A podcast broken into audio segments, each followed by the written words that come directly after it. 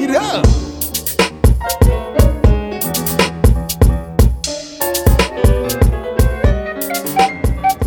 Genau, ja, die, genau, die Rentola-Sache, ja, stimmt, stimmt. Da weiß ich nicht, ob wir ihnen Unrecht, get- Unrecht getan haben, aber nee, wir haben ja den, diesen Essay gelesen eigentlich, ne? ja. Ja, kürzlich habe ich den nochmal gesehen, nämlich bei dem tollen Film ähm, Urbanized von unserem Freund Gary Hustwit. Kennst du den Typen?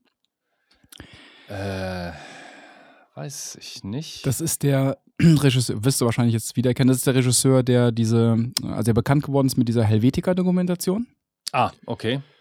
Ähm, Finde ich, ja. Und dann gibt es noch dieses, der, der, der zweite, waren, hat drei Dokumentationen gemacht. Irgendwie Helvetica ist die erste, die zweite war Objectified, da ging es um Objektdesign.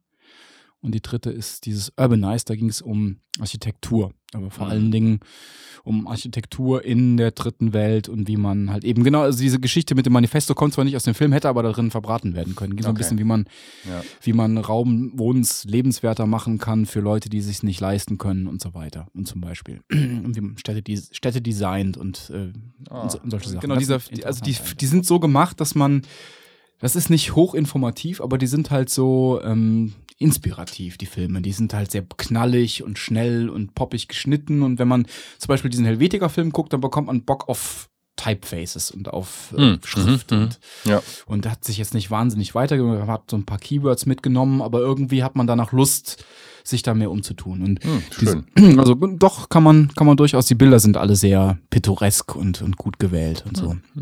Aber, Doch, würde ich gerne sehen. ja, Auch inhalt, inhaltlich interessiert mich. Aber es ist, endet immer damit, dass jemand stirbt. Klar.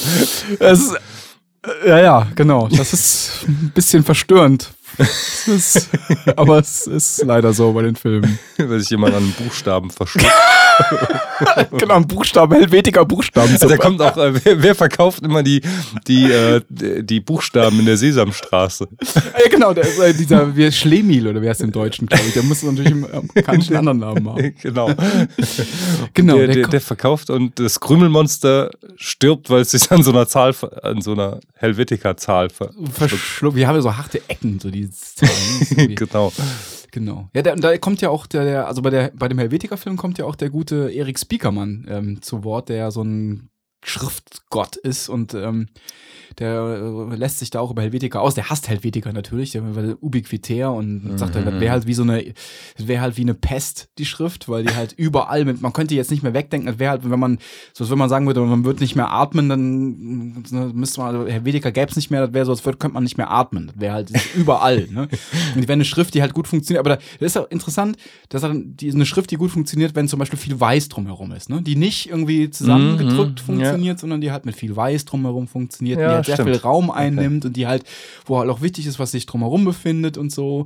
Aber eigentlich sind die nicht gut leserlich und so weiter. Also es ist also irgendwie so, er hat da so seine, seine Meinung zu. Okay. So. Und äh, was empfiehlt er stattdessen? Hier dieses Comic Sans.